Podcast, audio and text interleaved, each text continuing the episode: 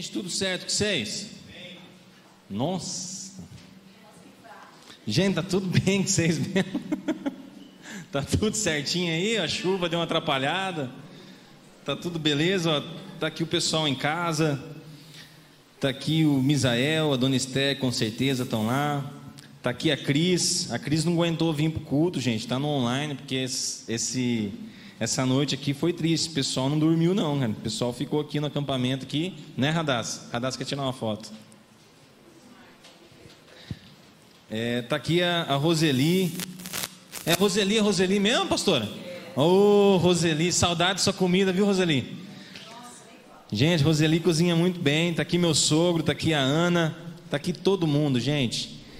Quem não escreveu no chat ainda, escreve aí para a gente participar junto. Eu sinto vocês bem pertinho aqui de mim. Vocês já estão assentados, eu não vou pedir para vocês levantar, que hoje o texto é longo. A gente vai ler Marcos, abre lá. Evangelho de Marcos. Marcos, capítulo 10. A gente vai ler do versículo 1 até o versículo 31.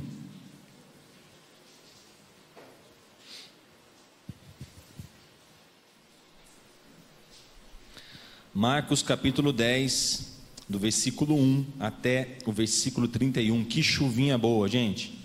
Gente, seguinte, ó, eu vou dar um aviso para todos vocês, inclusive vocês que estão aí em casa. O Akira me falou que caiu uma, uma árvore, não sei se é na rua de trás, na rua da frente, é uma rua aqui perto, aqui próximo, para trás, Akira, para trás. Caiu uma árvore e daí parece que é, pode ser que o pessoal venha e, e, desligue a energia aqui do nosso, nosso bairro para poder resolver esse problema da árvore aqui. Então, se cair aí, gente, caiu. Tá bom? Vocês continuem em espírito de oração, que Deus vai abençoar. Mas em nome de Jesus, vai esperar acabar o culto. Amém? Vamos lá então. Marcos capítulo 10, do versículo 1 até o 31 diz assim: Então Jesus saiu dali e foi para a região da Judéia e para o outro lado do Jordão. Novamente, uma multidão veio a ele e, segundo o seu costume, ele a ensinava. Alguns fariseus aproximaram-se dele para pô-lo à prova, perguntando: É permitido ao homem divorciar-se de sua mulher? O que Moisés lhe ordenou? perguntou ele. Eles disseram: Moisés permitiu que o homem desse uma certidão de divórcio e mandasse embora, e a mandasse embora. Mas respondeu Jesus: Moisés escreveu essa lei por causa da dureza de coração de vocês. Mas no princípio da criação, Deus os fez, homem e mulher. Por esta razão, o homem deixará pai e mãe e se unirá à sua mulher, e os dois se tornarão uma só carne. Assim, eles já não são dois, mas sim uma só carne. Portanto, o que Deus uniu, ninguém os separe. Quando estavam em casa novamente, os discípulos interrogaram Jesus sobre o mesmo assunto e ele respondeu: Todo aquele que se divorciar de sua mulher e se casar com outra mulher estará cometendo adultério contra ela. E se ela se divorciar do seu marido e se casar com outro homem, estará cometendo adultério. Alguns traziam crianças a Jesus para que ele tocasse nelas, mas os discípulos os repreendiam. Quando Jesus viu isso, ficou indignado e lhes disse: Deixem vir a mim as crianças, não as impeçam, pois o reino de Deus pertence aos que são semelhantes a ela. Digo-lhes a verdade: quem não receber o reino de Deus como uma criança, nunca entrará nele. Em seguida, tomou as crianças nos braços, impôs-lhe as mãos e o abençoou. Quando Jesus ia saindo, um homem correu em sua direção, pôs-se de joelhos diante dele e lhe perguntou: Bom mestre, que farei para herdar a vida eterna? Respondeu-lhe Jesus: Por que você me chama de bom? Ninguém é bom, a não ser um, que é Deus. Você conhece os mandamentos: Não matarás, não adulterarás, não furtarás, não darás falso testemunho, não enganarás ninguém, honra teu pai e tua mãe. E ele declarou: Mestre, a tudo isso tenho obedecido desde a minha adolescência. Jesus olhou para ele e o amou. Falta-lhe uma coisa, disse ele: Vá Venda tudo o que você possui e dê o dinheiro aos pobres, e você terá um tesouro no céu. Depois, venha e siga-me. Diante disso, ele ficou abatido e afastou-se triste, porque tinha muitas riquezas. Jesus olhou ao redor e disse aos seus discípulos: Como é difícil aos ricos entrar no reino dos céus, no reino de Deus. Os discípulos ficaram admirados com essas palavras, mas Jesus repetiu: Filhos, como é difícil entrar no reino de Deus. É mais fácil passar um camelo, pelo, um camelo pelo fundo de uma agulha do que um rico entrar no reino de Deus. Os discípulos ficaram perplexos e perguntavam uns aos outros: Neste caso, quem pode ser salvo? Jesus olhou para eles e respondeu: Para o homem é impossível, mas para Deus não todas as coisas são possíveis para Deus. Então Pedro começou a dizer-lhe: nós deixamos tudo para, te, para seguir-te. Respondeu Jesus: Digo-lhes a verdade: ninguém que tenha deixado casa, irmãos, irmãs, mãe, pai, filhos ou campos por causa de mim e do Evangelho, deixará de receber cem vezes mais. Já no tempo presente, casas, irmãos, irmãs, mães, filhos e campos, e com eles perseguição, e na era futura a vida eterna. Contudo, muitos muitos primeiros serão os últimos e os últimos serão os primeiros. Queria que você curvasse a sua cabeça nesse momento, fechasse os seus olhos. Vamos orar. Senhor, muito obrigado porque a sua palavra, Senhor, ela é maravilhosa. Senhor, eu não sei o que eu faria da minha vida se não fosse Sua palavra. Na verdade, eu estaria perdido. Senhor, todos nós que estamos aqui, Senhor, cultuando ao Senhor, estamos aqui por causa dela. E nós agradecemos ao Senhor, porque a Tua palavra chegou nos nossos ouvidos. Muito obrigado, porque a Tua palavra, Senhor meu Deus, transformou o nosso coração. Obrigado, porque a Tua palavra transformou as nossas vidas, Senhor. E Senhor, nós somos gratos a Ti por isso. Obrigado porque o Senhor levantou pessoas para que o Evangelho chegasse na minha casa, para que o Evangelho chegasse na minha família, para que o Evangelho chegasse na família de cada um que está aqui nessa noite, de cada um que está aqui cultuando ao Senhor, mesmo na casa deles, ó meu Pai. Obrigado, meu Pai, por essas pessoas. Pedimos, Senhor, que a tua palavra continue falando conosco Senhor, que todas as palavras que saírem da minha boca, Senhor, possam ser palavras, Senhor, meu Deus, guiadas pelo Teu Espírito Santo, e que o Teu Espírito Santo possa falar, Senhor, de uma maneira personalizada, de uma maneira certa, Senhor, em que cada um vai entender, ó meu Pai, do jeito dele. Que o Teu Espírito Santo traga na memória, Senhor, meu Deus, questões que precisam ser resolvidas, assuntos, Senhor, inacabados para que tudo, Senhor, esteja perfeito para a Sua volta. Em nome de Jesus nós oramos. Amém e amém. É, amor, pegar uma aguinha para mim, por favor. Obrigado. Gente, vamos falar um pouco sobre esses textos que eu acabei de ler. Difícil a gente fazer uma pregação sobre todos esses textos, né? Ah, acho que vocês estão até perguntando assim, aonde que esse João vai falar, rapaz? Como que ele vai. Tem tanto assunto que dá para fazer umas 15 pregação. Esse homem vai matar tudo em uma só. Esse texto realmente ele é muito usado. É, são, são usados, na verdade, né, particularmente. A gente prega sobre o jovem rico, eu mesmo já preguei. A gente prega sobre as crianças, a gente prega sobre o casamento. Isso é muito falado em casados para sempre, em todas essas questões. E a gente nunca consegue parar para refletir na Bíblia como um todo. Geralmente a gente faz isso. A gente separa um versículo, a gente separa um, um pedacinho ali do, do, do texto para a gente refletir, para ver o que Deus quer falar com, com a gente naquele, naquele texto, mas a gente quase não para para ver o texto completo, o que está escrito antes e o que está escrito depois daquilo que a gente tá, está lendo.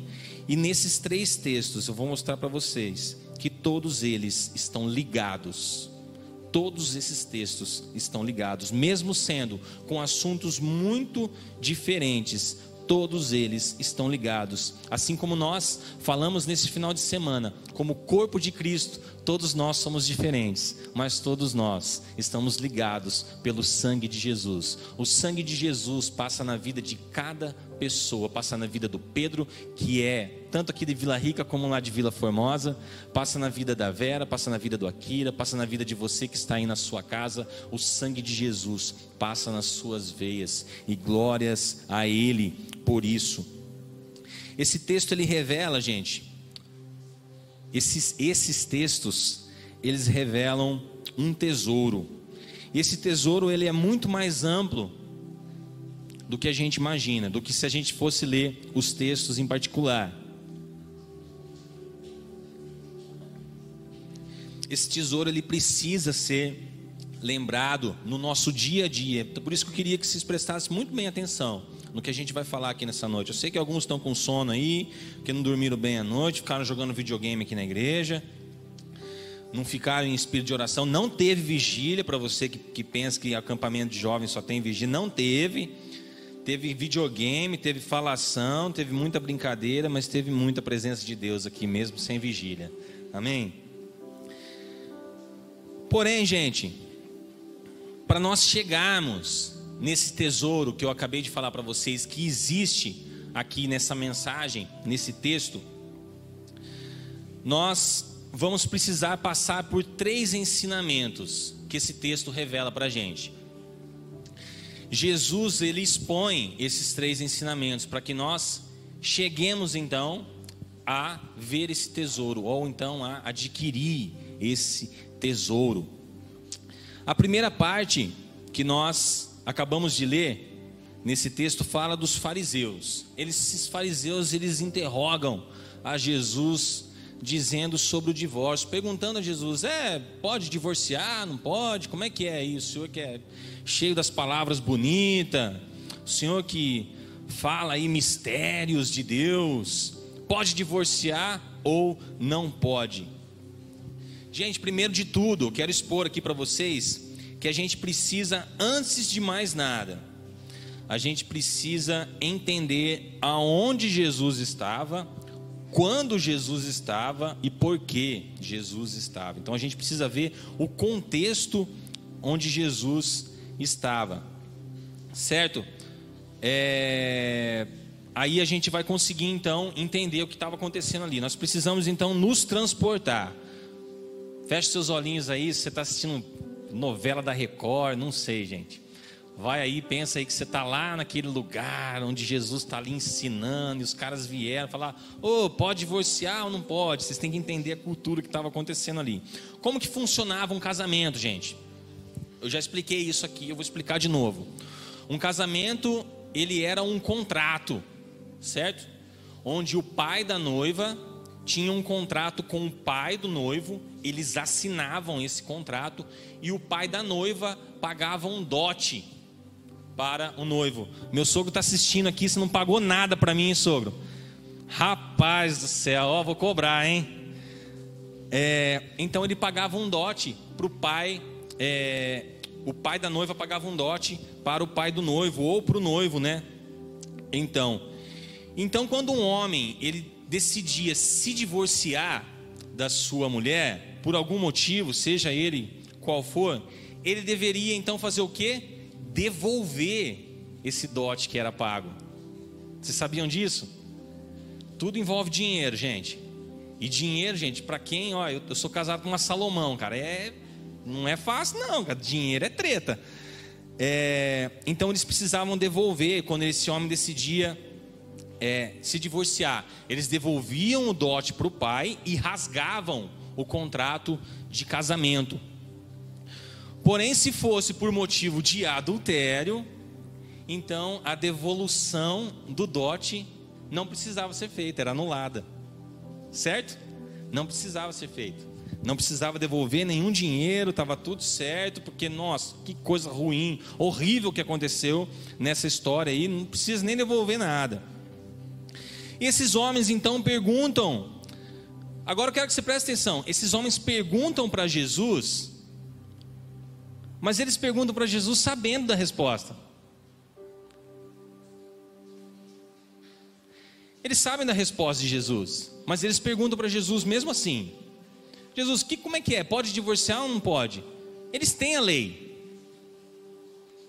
Eles já sabem qual, o que está escrito na lei. Mas eles mesmo assim perguntam para Jesus. Agora eu quero que você reflita comigo em outra coisa, gente. Jesus ele responde essa essa pergunta com outra pergunta, dizendo: o que, que Moisés ordenou? Ou em outras versões está escrito assim, ó: o que está escrito na lei? Prestem atenção, gente, nessa fala de Jesus. O que está escrito na lei? Na lei. E eles respondem então que a lei diz que o homem pode dar é, é, uma certidão de divórcio e mandar a mulher embora, certo? E Jesus não discorda da lei. Porém, Jesus diz, ó, no versículo 5: Jesus, mas respondeu Jesus: Moisés escreveu essa lei por causa da dureza do coração de vocês. Mas no princípio da criação, Deus os fez homem e mulher, e por essa razão o homem deixará pai e mãe e se unirá à sua mulher, e os dois se tornarão uma só carne. Assim, eles já não são dois, mas sim uma só carne. Portanto, que Deus uniu, ninguém os separe. Aqui Jesus está dizendo: realmente, realmente, essa lei ainda está em vigor. Realmente, vocês estão certinho. Essa lei ainda está em vigor e ela foi escrita por Moisés. Mas por que essa lei foi escrita? Gente, fala sério. Esses homens, esses fariseus, eles chegam para Jesus fazendo uma pergunta para eles que eles já sabiam a resposta. Agora, por que, que eles fazem essa pergunta para Jesus? Sabe por que eles fazem essa pergunta para Jesus? Porque não estava resolvido isso entre eles. Ninguém foi lá perguntar para Jesus: Jesus, faz xixi sentado ou de pé? Não tinha esse tipo de pergunta para Jesus. Todas as perguntas que vocês veem que os fariseus e os mestres da lei começam a questionar a Jesus são assuntos que estão correndo no tempo de Jesus que não estão resolvidos são assuntos que nem tinha o assunto da, da vida após a morte, da vida eterna. Alguns acreditavam, outros não. E eles vão lá e questionam a Jesus. Eles queriam achar uma resposta daquilo que eles queriam ouvir, como sempre, né? As pessoas pingam de igreja em igreja para ouvir aquilo que agrada os ouvidos delas. Na época de Jesus não era diferente. Eles questionam a Jesus então porque o assunto não está bem resolvido entre eles naquela, naquela época. Agora, os homens, eles então começam a se divorciar das suas esposas. Olha só, por que está o que que tá acontecendo naquele momento? Os homens, eles começam a se divorciar das suas esposas por qualquer motivo, porque existia na lei a lei dava esse direito para eles. Pode divorciar, tá tranquilo. É, aconteceu assim, assim, assado, tal, pô, divorcia. E então, é, eles se divorciavam então das esposas. Lembrando, gente, eu vou, eu vou falar uma coisa para vocês aqui, ó. Existe gente que fala que a Bíblia ela é machista. A Bíblia não é machista. A Bíblia é masculina, tá? É diferente. Machismo é diferente. A Bíblia é masculina. Os homens, sim, falavam muitas coisas na época, eles tinham o direito de tudo, mas é diferente o machismo do masculino, tá? Então, quando a gente vai falar de o homem, deixava, era ele que, que, que fazia todo, todo o trâmite da época. Então, por isso que fala os homens aqui. Então, os homens se divorciavam das suas esposas e abandonavam a ela, certo? Dizendo que Moisés então autorizou aquilo. Porém, Jesus, ele não se importa com o que diz a lei. Escuta isso que eu vou falar para vocês. Jesus não se importa com o que diz a lei. Ele concorda com o que está escrito na lei. Ele pega e fala assim: realmente, Moisés escreveu e está certo, está em vigor. Porém, o que eu vou falar para vocês aqui é: Jesus vai no centro, ou Jesus vai na raiz do problema. Quantas vezes, gente, vocês tentaram resolver algum assunto na casa de vocês e vocês não conseguiram resolver o assunto? Vocês fizeram isso? Ah, é, eu lembro que eu era pequeno. Eu queria porque queria, gente. Meu Deus do céu. Queria porque eu queria o um videogame. Minha mãe não tinha dinheiro para comprar um videogame para mim. E e daí, pô, aquela doideira, eu fui ficando com febre. Nossa, que loucura, aquilo tudo, tal. Mas gente, não era o videogame que ia fazer sarar minha febre. Era a vontade de ter o videogame passar que eu ia sarar. Então minha mãe deu um jeito lá de eu não querer mais o videogame e pronto, parou. Só de eu não ter mais a vontade de ter o videogame, sarou. Ou seja, não era o videogame que ia resolver minha situação. Aqui é a mesma coisa. Moisés escreve essa lei, certo? Para resolver um problema que estava acontecendo na época, porém isso não resolveu o problema central da situação. E Jesus vai no problema central, Jesus vai na raiz do problema. Jesus vai conversar sobre isso com os fariseus. Os fariseus queriam saber se podia ou não divorciar, mas Jesus fala: olha, vamos conversar certo desse negócio. Eu não gosto de brincadeirinha superficial, não. Eu vou é conversar no que está rolando aqui mesmo. Moisés escreve isso por causa da dureza do coração de vocês. É isso que Jesus faz, gente a lei ela foi escrita para resolver um problema ali, mas não foi tão tão eficaz assim. Esse problema foi resolvido um problema, gerou outro problema. Não, não é? A gente sempre tenta fazer isso, resolver um problema com alguma questão que a gente acha que vai dar certo, mas na hora que a gente vai ver, o problema não foi sanado. Olha aqui, a gente está aqui, é, deu 15 ou 20 anos que teve o apagão. Alguém lembra? 10, 15, 20 anos? Gente, está ameaçando ter de novo. Foi resolvido? Não foi resolvido. Sabe por que, que não foi resolvido? Porque as pessoas não se conscientizaram das coisas que elas tinham que fazer para economizar água. Gente, eu estou na cereja do bolo, tá? Não estou falando, estou apontando dedo para ninguém, não. Estou falando de nós. Se a gente é corpo, a gente toma bronca junto. Tá? Foi isso que aconteceu então. E Jesus, gente, quando ele fala então, ele deu a vocês essa carta por causa da dureza do coração de vocês. O que Jesus está falando aqui? Eu vou fazer um convite para vocês. Eu estou fazendo um convite para vocês. O coração de vocês é muito duro. Gente, vocês podem fazer quantas leis vocês quiserem. Mas se vocês não mudarem o coração, não vai sanar esse problema. Se o coração de vocês não forem transformados, não vai resolver esse assunto. Vocês vão ficar brigando se pode ou não pode, mas o assunto não vai ser resolvido. Quantos casamentos nós vemos que foram, que foram destruídos por não haver compreensão? Quantos relacionamentos de amizade foram rompidos por não ter amor, por não ter perdão? É isso que Jesus está falando aqui.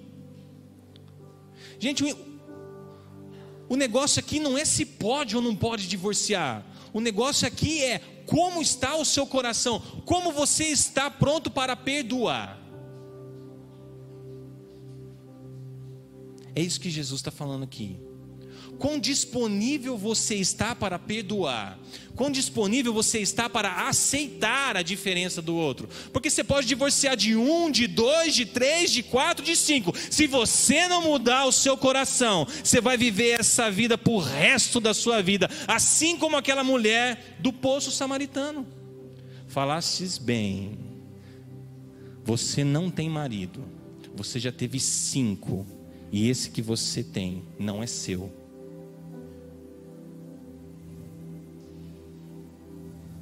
Jesus vai na raiz do problema, é o coração,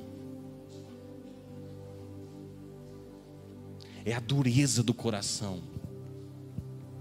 A Bíblia vem falar para a gente que o coração do homem é enganoso, gente. Jesus faz um convite para aqueles homens dizendo: perdoa. E eu quero ver se vai precisar divorciar aceita. E eu quero saber se você vai precisar recolher a lei, a recorrer à lei do divórcio. Faz isso e eu quero ver se você vai precisar procurar outra pessoa. Jesus faz esse convite para aqueles homens e Jesus faz esse convite para mim e para você nessa noite. Gente, eu não sei que relacionamentos estão assim a um fio para terminar. Eu não estou falando de relacionamentos entre marido e mulher, não. Estou falando de relacionamento de amizade entre patrão e funcionário relacionamentos entre pais, filhos, filhos e pais. Gente, o amor tem esfriado. Jesus está voltando. O amor tem esfriado. Escutem o que eu estou falando. Se vocês conversarem um pouquinho com as pessoas que não estão no seu círculo da igreja, vocês vão ver como o amor já esfriou. Dificilmente hoje uma pessoa chora porque a outra morreu, porque a morte se tornou comum em nosso meio. Infelizmente, as pessoas não se sensibilizam mais com o sentimento da outra. O amor tem esfriado. Jesus convida você a ter um coração perdoador. Porque foi assim que Deus sempre quis que nós tivéssemos um coração perdoador e não um coração duro, mas um coração de carne.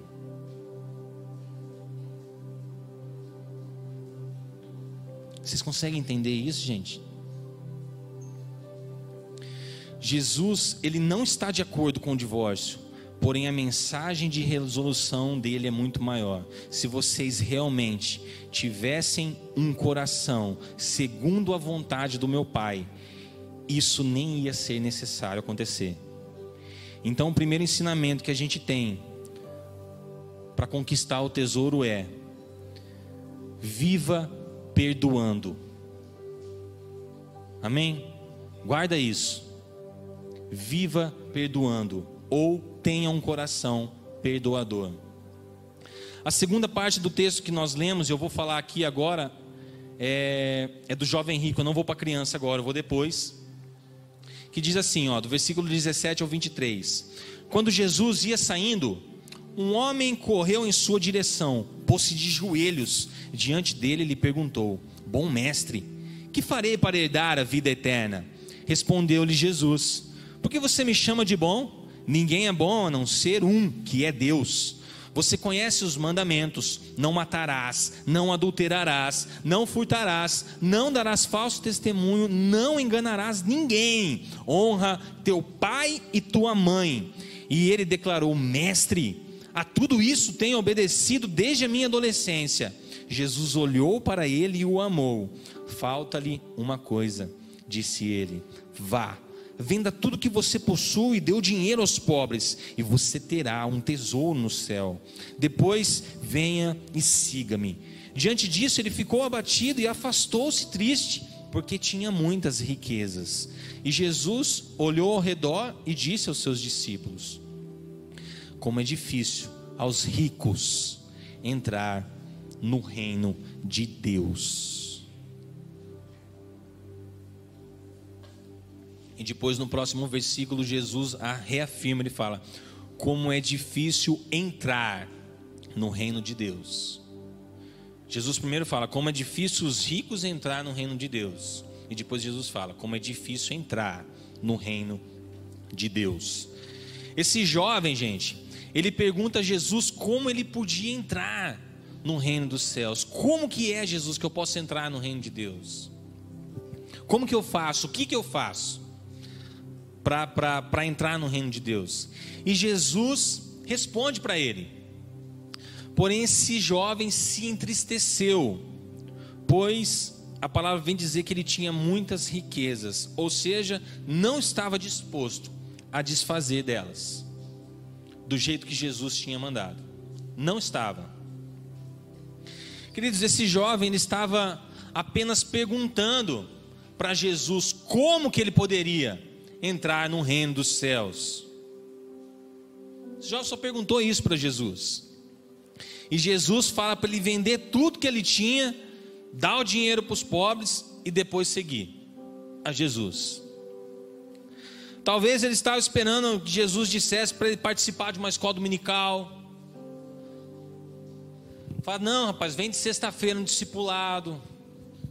Vem de domingo na escola dominical, domingo à noite você vem na igreja também. Participa de tudo, todas as coisas que a gente faz na igreja. Gente, tá tudo certo. É só você cumprir isso e tá tudo beleza. Porque a gente vai ver que esse menino já cumpria muitas coisas. Jesus começa a citar os mandamentos para ele, e esse menino fala: Mestre, nem precisa citar o restante. O senhor já falou uma pancada aqui, mas eu faço tudo isso desde a minha adolescência. E daí Jesus então fala: falta-lhe uma coisa. Vá, venda tudo que você tem e dê o dinheiro aos pobres, e depois venha e me siga. Aquele jovem se entristece, gente. Querido, na verdade, o que você precisa entender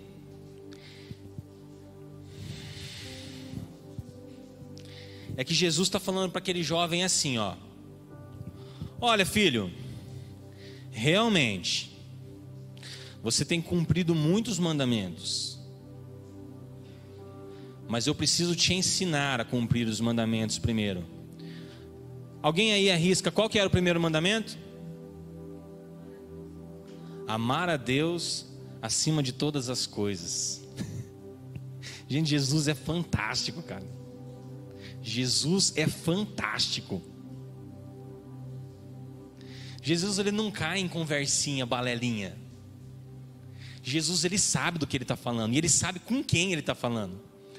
Aquele jovem meio que bateu no peito falando que já já estava participando de tudo, da escola dominical, ele estava indo discipulado, foi para o acampamento, teve uma experiência,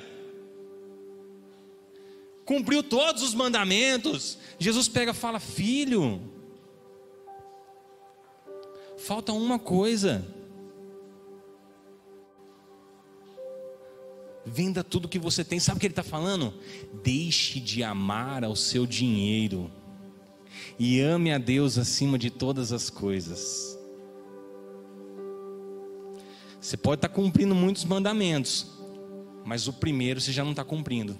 E Jesus mostra aquilo para aquele homem, cara.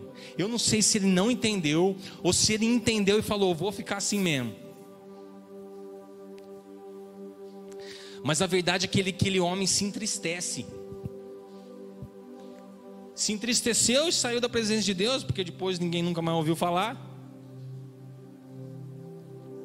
Jesus falou: Quero ver então, ame a Deus acima de todas as coisas, vá, venda tudo que você tem, dê o dinheiro aos pobres e me siga. Aquele jovem se entristeceu e falou: Não, eu tenho muitas riquezas, não vai dar. Eu prefiro amar o meu dinheiro do que amar a Deus. O meu dinheiro é muito mais importante do que entrar no reino de Deus. O amor ao meu dinheiro é muito maior do que o amor que eu tenho pelo reino de Deus. Gente, Jesus é demais. O reino de Deus, gente, é muito importante. Eu preciso que vocês, eu preciso que vocês aprendam isso, gente. O ensinamento que Jesus quer deixar aqui nesse texto é que o reino de Deus é muito mais valioso e precioso do que qualquer salário bem sucedido. Gente, já viu uma pessoa que ganha mil reais e ela fala assim, ó, esses mil reais não está dando mais, eu preciso pagar dois mil. Então, se eu preciso pagar dois mil, eu preciso ganhar dois mil. E ela vai, começa a trabalhar, e pede para Deus, e faz oração, e faz isso, faz aquilo, e não sei o que tem. E chega e começa a ganhar dois mil. Olha que benção. E daí ela está ganhando dois mil, sabe o que acontece? Ela tem que pagar quatro mil de conta. Aí ela pega e fala assim: Nossa, dois mil não está mais dando, preciso ganhar quatro. E daí, mesma coisa, se esforça, faz isso, faz aquilo, é promovido na empresa, é o melhor funcionário. E ela começa a ganhar quatro mil, e na hora que ela vai ver, ela está precisando ganhar oito.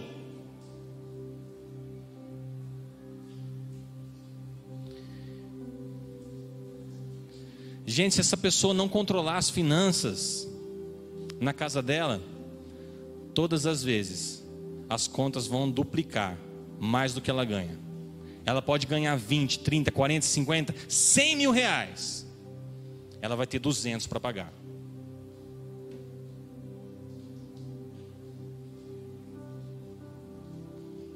Jesus está falando aqui, ó. Você pode ter um salário muito bem sucedido. Você pode ter o melhor salário da sua empresa. Você pode ter. Mas ele não pode ser mais importante do que o reino de Deus. Gente, você pode ganhar muito bem. Mas primeiro, você tem que estar disponível para trabalhar no reino de Deus. O reino de Deus é muito mais precioso do que qualquer conta bancária gorda. O reino de Deus é muito mais, tem muito mais prioridades do que qualquer coisa na sua vida. Qualquer coisa, gente. Esse é o segundo ensinamento de Jesus. Tenha prioridade com as coisas de Deus. Aquele jovem rico teve prioridade com as coisas da terra.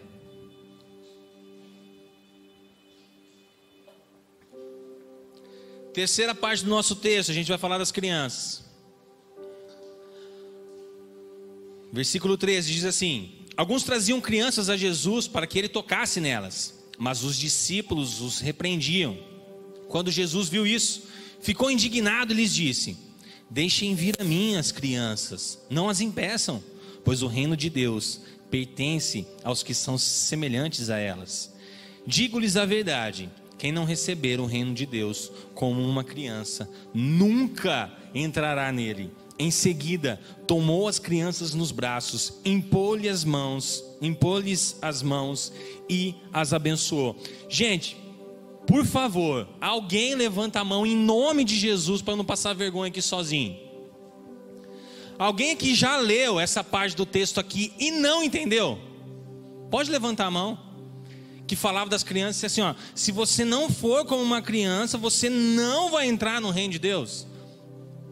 Vou passar vergonha sozinho mesmo, só eu que não entendi. Caio. Todo mundo aqui sabe como é ser como uma, como uma criança?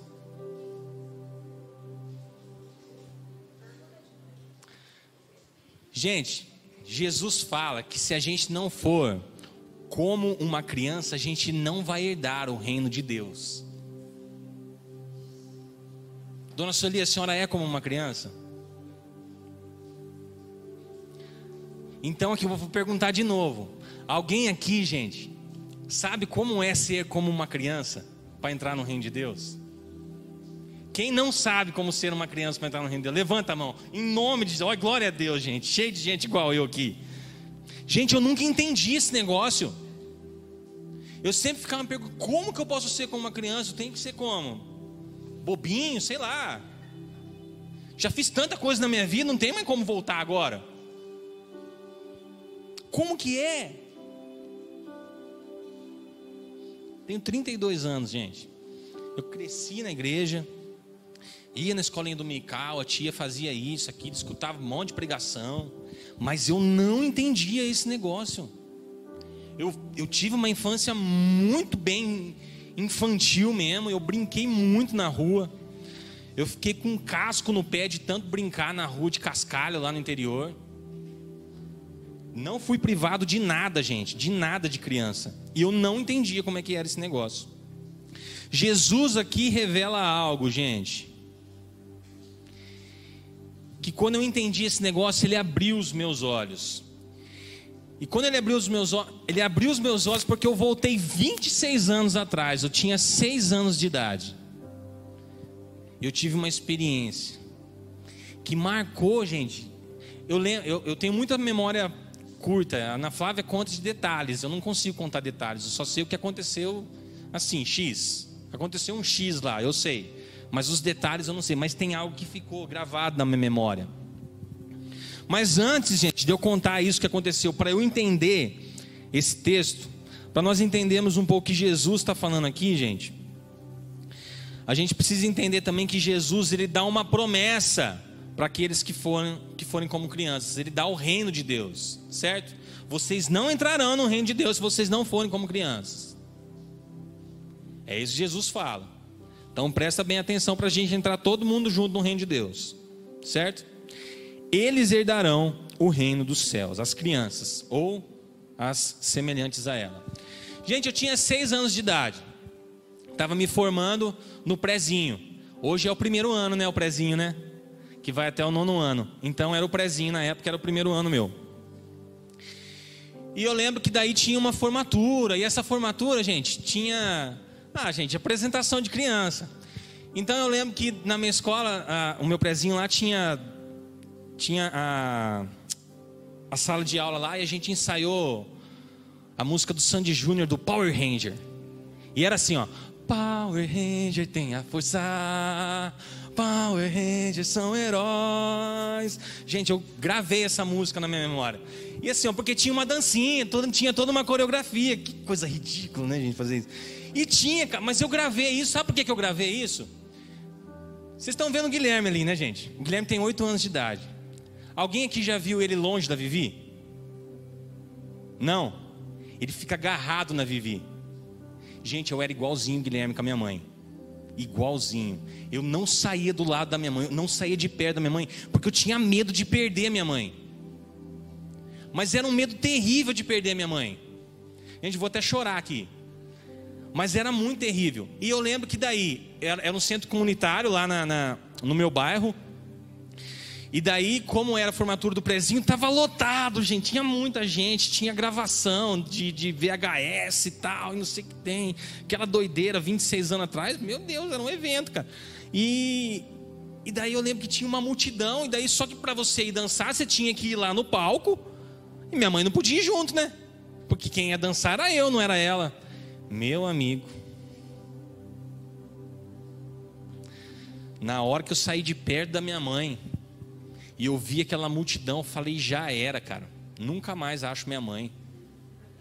Nunca mais, cara. Eu lembro que no vídeo de formatura minha, você vai ver que eu estou dançando assim, ó.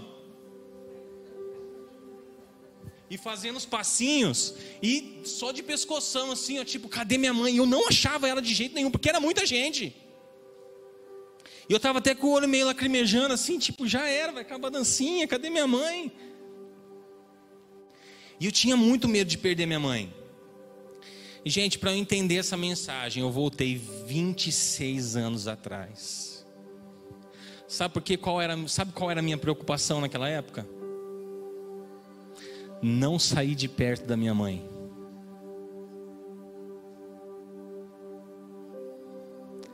Essa era a minha preocupação. Eu não sei qual que era a sua preocupação quando você tinha seis anos de idade. Mas essa era a minha única preocupação. Eu só me preocupava em estar perto da minha mãe, eu não podia perder ela de vista. Essa era a minha única preocupação.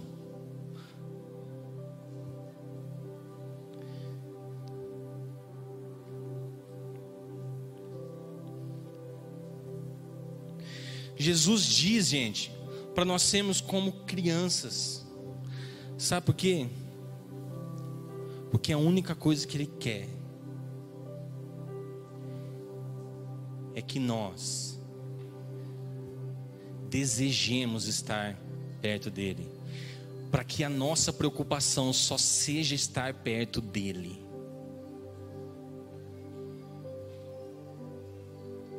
Você precisa ser como uma criança para que nenhuma outra preocupação da sua vida sobressaia sobre a preocupação que você tem de estar perto de Deus.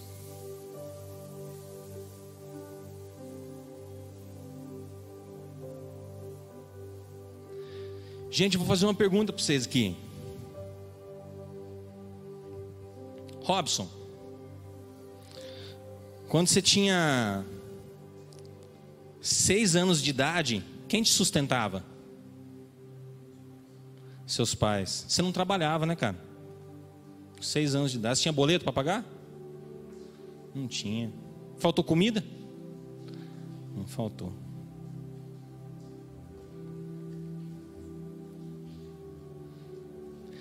se você está aqui nessa noite, se você está aqui acompanhando também o nosso culto online, você pode ter certeza que até a idade de você trabalhar, você não tinha preocupação nenhuma em ganhar dinheiro para sustentar ninguém. Você não tinha preocupação nenhuma em ganhar dinheiro para comprar roupa nova. Você não tinha preocupação nenhuma para ganhar dinheiro para colocar combustível no seu carro. Nenhuma. Eu tenho certeza que pode ter gente aqui que passou um pouco mais de aperto do que outros, mas se você está aqui hoje é porque você sobreviveu. E é porque alguém te sustentou.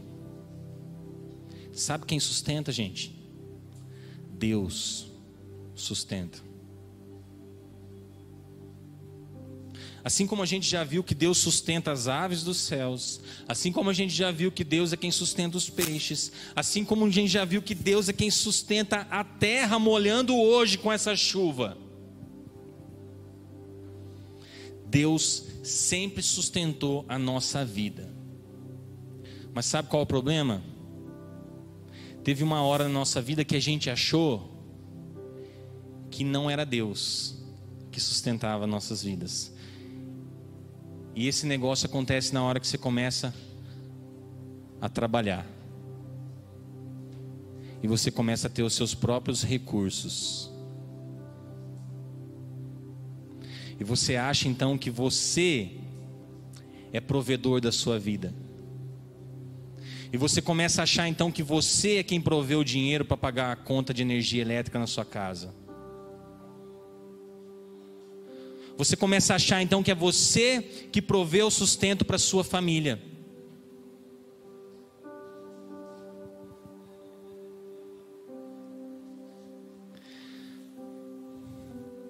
Então, no terceiro ensinamento, o que Jesus ensina para a gente é para que nós, para nós alcançarmos então o tesouro, é que nós tenhamos o desejo de estar perto de Deus, acima de qualquer outra coisa na sua vida. Pense em qualquer coisa. Aquilo que é mais importante para você. Com certeza as mulheres que têm filhos falam: "Meu filho é o mais importante". Estar perto de Deus é mais importante tem que ser mais importante. Agora que tesouro é esse, gente? Chegamos. O reino dos céus. Esse é o tesouro. Agora você fala, é sério isso? Você falou tudo isso. Gente, vocês não estão entendendo esse negócio o primeiro texto que Jesus fala do divórcio, ele fala assim: ó, o problema está na raiz do negócio. O coração de vocês é duro. Se você tiver um coração duro, você não entra no reino de Deus. Se você não matar a maldade que foi adquirida lá com Adão, se você não deixar o Espírito Santo agir no seu coração, se você não deixar o Espírito Santo agir na sua vida, se você não deixar de falar mentiras de Satanás, seja ela pequena ou grande, você não vai entrar no reino de Deus. Se você não tiver um coração perdoador para perdoar a tua esposa, para a esposa perdoar o teu marido, para você parar de rancor no teu coração, você não vai entrar no reino de Deus se você não deixar de amar o dinheiro, você não vai entrar no reino de Deus. Se você não parar para pensar, ei, ei, não é o, o meu dinheiro que faz eu pagar as minhas contas. Não é o meu trabalho que faz eu trazer comida para minha casa. Não. O que traz comida para sua casa é Deus. Ele é o teu provedor. Posso contar, Akira? Gente, o Akira tinha um sonho. E nós dá risada mesmo. Ei, japa.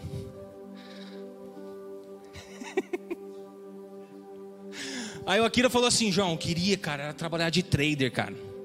Porque daí eu ia ganhar dinheiro tal, e eu ia ter mais tempo para investir na obra, eu ia ter mais dinheiro para investir na obra. Gente, coração bom do Akira.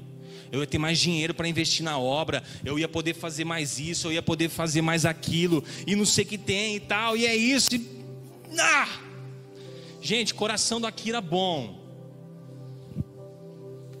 quentinho, cara, querendo fazer a obra de Deus, querendo ganhar mais dinheiro para trabalhar, para fazer mais para Deus.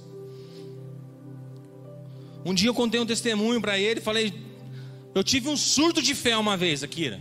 Falei que eu nunca mais ia tomar remédio na minha vida, porque Deus tinha levado sobre si todas as enfermidades, tinha curado, tal, e eu não ia ter mais, não vou tomar mais. Não preciso. Eu tenho fé. Fui parar no hospital vomitando até. Cheguei lá. Gente, eu sou bom de conversa, eu gosto de conversar. Cheguei lá, tinha um cara do meu lado, tinha um do outro lado, tal, veio a enfermeira, aplicou lá um negócio, não sei o que tem. E gente, no tempo do soro, eu conheci a vida do cara do lado, conheci o outro, comecei a conversar, e não sei o que tem o Espírito Santo na hora, gente, na hora, naquela hora de tá gorfando ali, o Espírito Santo pegou e falou: É isso que eu espero de vocês. É isso que eu quero de você. É isso que eu quero. Relacionamentos. Se eu te curasse na sua casa, você não estaria aqui para se relacionar com essas duas pessoas. Eu precisei te trazer aqui para você se relacionar com essas pessoas. Vamos voltar no Akira. O Akira queria fazer trader. Sabe como é que faz trader, gente? É num computador dentro de casa. Não faz mais nada, encontra ninguém. Aí o Akira contando para mim, falou: "Pô, João, fiquei pensando naquele negócio de relacionamentos. Tô no emprego aí e tal, um monte de gente lá e não sei o que tem. E eu fiquei pensando, cara, pô, a gente tem que ter relacionamentos. Eu não ia ter relacionamento com ninguém na trader lá. Ia ficar lá dentro de casa, lá o dia inteiro, tal. Falei, pô, que doideira, hein, aqui. Não, e eu queria, cara, para investir na obra. Falei, cara, mas Deus é dono do ouro da prata. Você acha que ele ia precisar do seu dinheiro? Deus é dono de todas as coisas. Você acha que Deus ia fazer você parar de se relacionar com as pessoas? Deus ia fazer você parar de expor a luz que há dentro do teu coração para você ficar escondido dentro de um quarto? para você investir dinheiro na obra de Deus? Querido, Deus é dono de todas as coisas, Ele não precisa do seu dinheiro.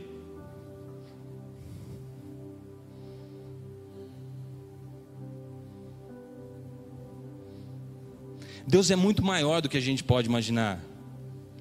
Se um dia alguém explicar a Deus para você, vai embora. Porque o Deus dele pode ter certeza que não é o meu. O Deus dele é pequenininho. Nem pode chamar de Deus, porque ele conseguiu explicar, ele é mais Deus do que Deus.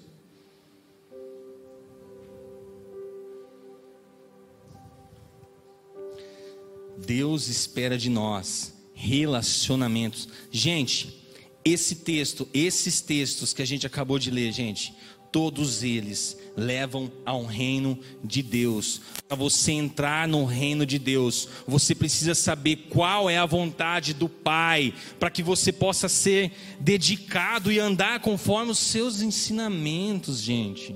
Gente, aqueles homens do divórcio, você acha que eles sabiam qual era a vontade de Deus? Não sabia, porque Jesus fala: nem sempre foi assim. Essa não é a vontade do meu Pai.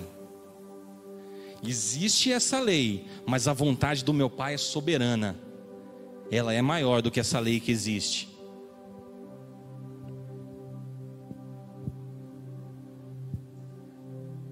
Querido, busque a vontade do Pai para a sua vida. Aqui na igreja metodista, para quem não sabe, a gente tem cânones, tá? E os cânones são assim, ó, um monte de lei. Um monte. Tem gente que vai recorrer aos cânones, gente, do que recorrer à vontade de Deus.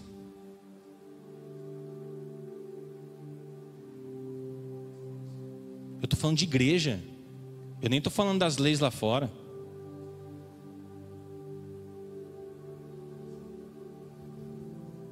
Busque a vontade de Deus.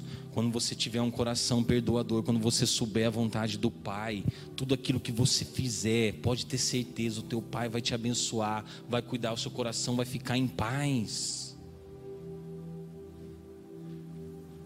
Para você entrar no reino de Deus, você precisa deixar de amar as suas riquezas materiais.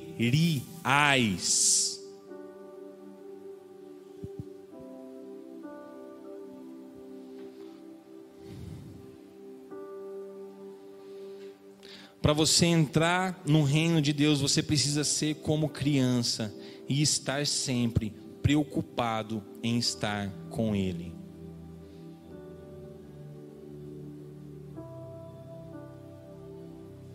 Somente essa deve ser a sua preocupação. Quem te sustentava com dois anos de idade, gente? Quem te sustentava com dez anos de idade? Queria chamar o ministério de louvor aqui. Eu quero cantar uma música com vocês.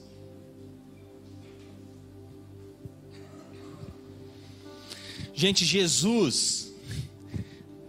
A gente não leu esses textos, esses textos à toa, não. Jesus, ele nos convida a perdoar. Sabe por quê?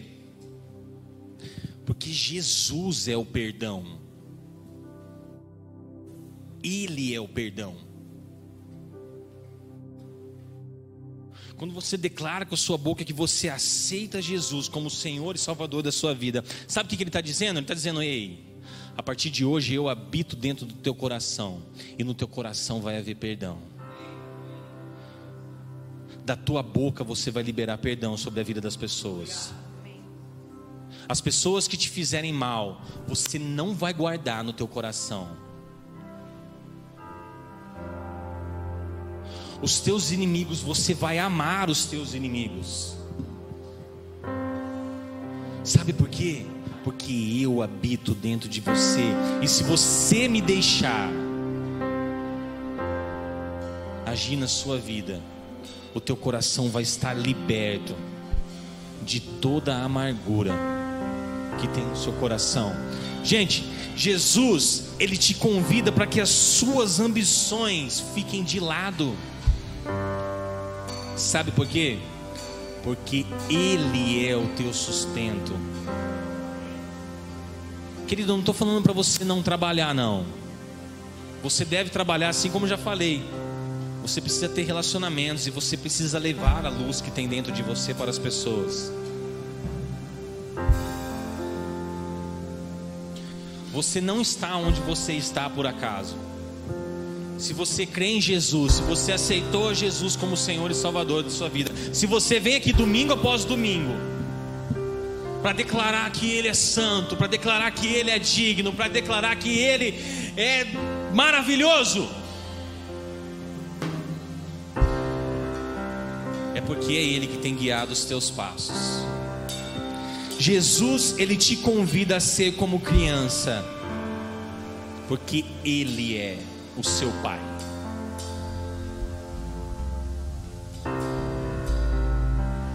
Que no seu coração você possa sim, Jesus, Senhor. Eu não posso viver sem a Sua presença, eu não posso estar longe de Ti, eu não quero te perder de vista, Senhor. Pai, faz como João tinha medo de perder a mãe dele, meu Pai. Faz na minha vida também, mas com o Senhor. Pai, que eu não consiga sair da presença do Senhor. Que no meu coração esteja sempre pronto para te receber, pronto para estar com o Senhor. Que no meu coração haja vontade de priorizar o Senhor para todo sempre na minha vida. Para que o meu trabalho não fique na frente. Se o teu trabalho tem consumido a tua vida, querido, ora para Deus trocar. Porque o que tem que consumir a tua vida é o amor de Jesus. Eu vou falar para vocês aqui, gente. Eu não sou morador daqui. Eu sou morador do céu. A minha vida aqui é passageira. E sabe por que, que Deus me enviou aqui? Para eu resplandecer o amor dele, não para trabalhar.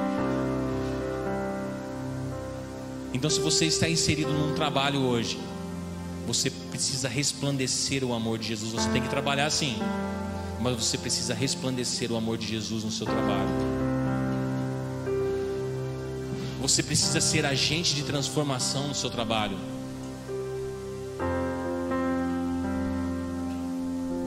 Eu não estou aqui para apontar o dedo para ninguém, não, gente. Mas se a gente tivesse feito isso, estaria cheio de visitante. Hoje eu ia estar falando: visitante, seja bem-vindo. Mas não está. As mesmas pessoas domingo passado.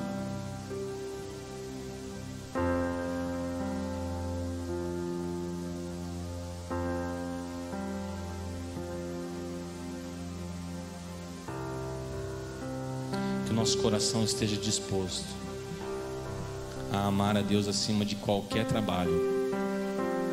Que a nossa prioridade sempre seja o Senhor na nossa vida. Que no seu coração, filha, Jesus possa despertar dons espirituais. Que da sua boca saiam rios de águas vivas. Que você adore a Deus com todo o amor que Ele colocou no teu coração. De Jesus.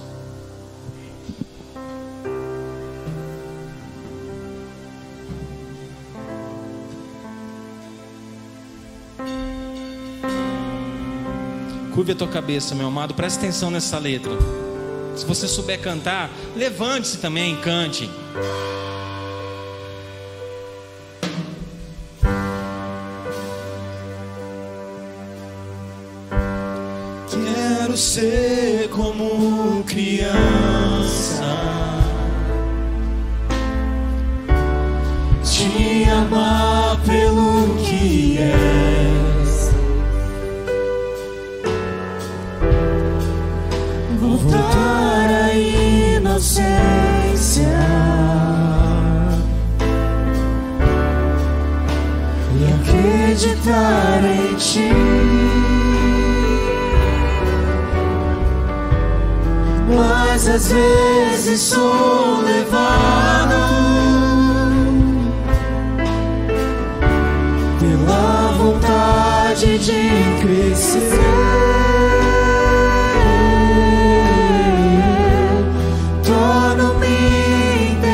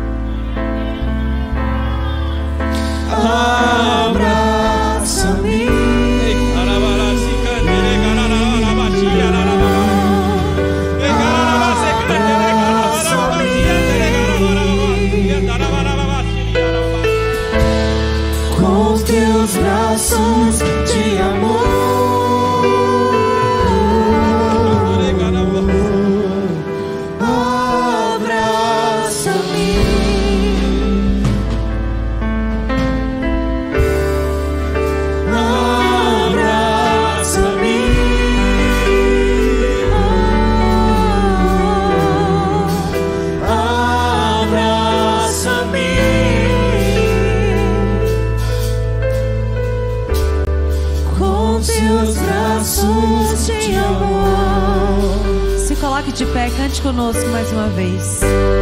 Quero ser como criança,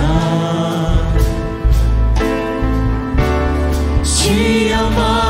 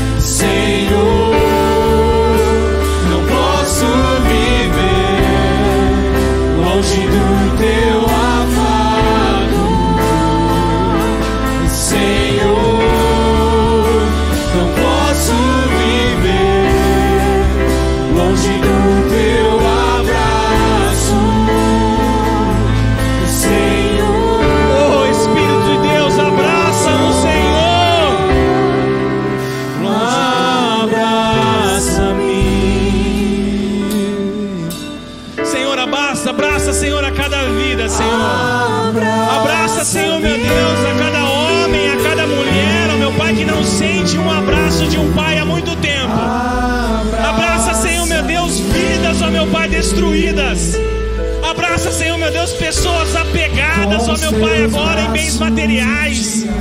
Para que elas possam ver, Senhor, que o teu abraço vale muito mais do que qualquer dinheiro, Senhor. Pai, abraça agora, Senhor, crianças que foram abandonadas. Senhor, abraça agora, Senhor, mulheres que estão sofrendo com câncer de mama. Abraça a vida da Paulinha que está naquele hospital. Senhor, abraça no Senhor, porque nós queremos o teu abraço. Nada mais importa nas nossas vidas a não ser sentir o teu abraço, a não ser querer estar perto do Senhor.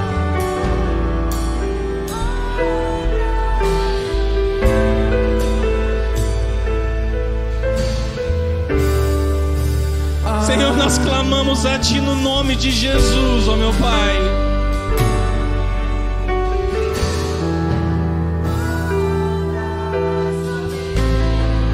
Querido, eu queria que você abrisse a sua boca nesse momento, meu Pai.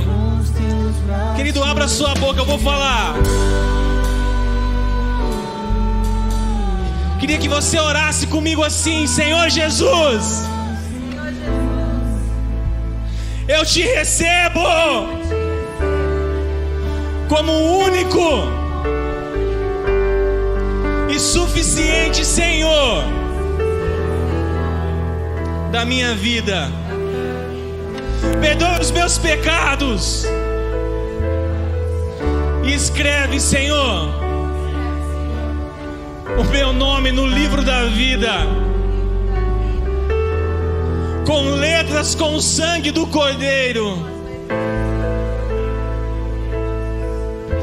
Em nome de Jesus.